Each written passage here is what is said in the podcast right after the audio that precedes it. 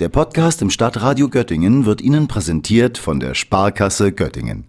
Ihr starker Finanzpartner in der Region. Also die Idee generell finde ich gut, weil ich selber auch auf mein Auto beruflich angewiesen bin und angesichts der Preise an den Tapsäulen teilweise verzweifelt bin.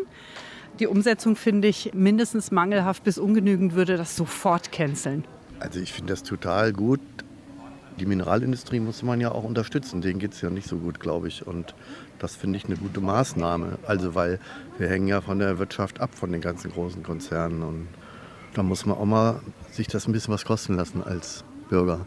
ja, der, der, der, ist ja schon wieder weg, oder? Also davon, ja das System ist irgendwie nicht so ganz aufgegangen, wie sie sich das, ja. Das hätte man vielleicht anders machen sollen. Offensichtlich kommt es nicht an bei den Verbrauchern und es ist so dubios, was, wo, die, wo der Rabatt bleibt. Ja, die Idee finde ich erstmal bescheuert. Die Tendenz soll ja dahin gehen, dass die Leute weniger Auto fahren.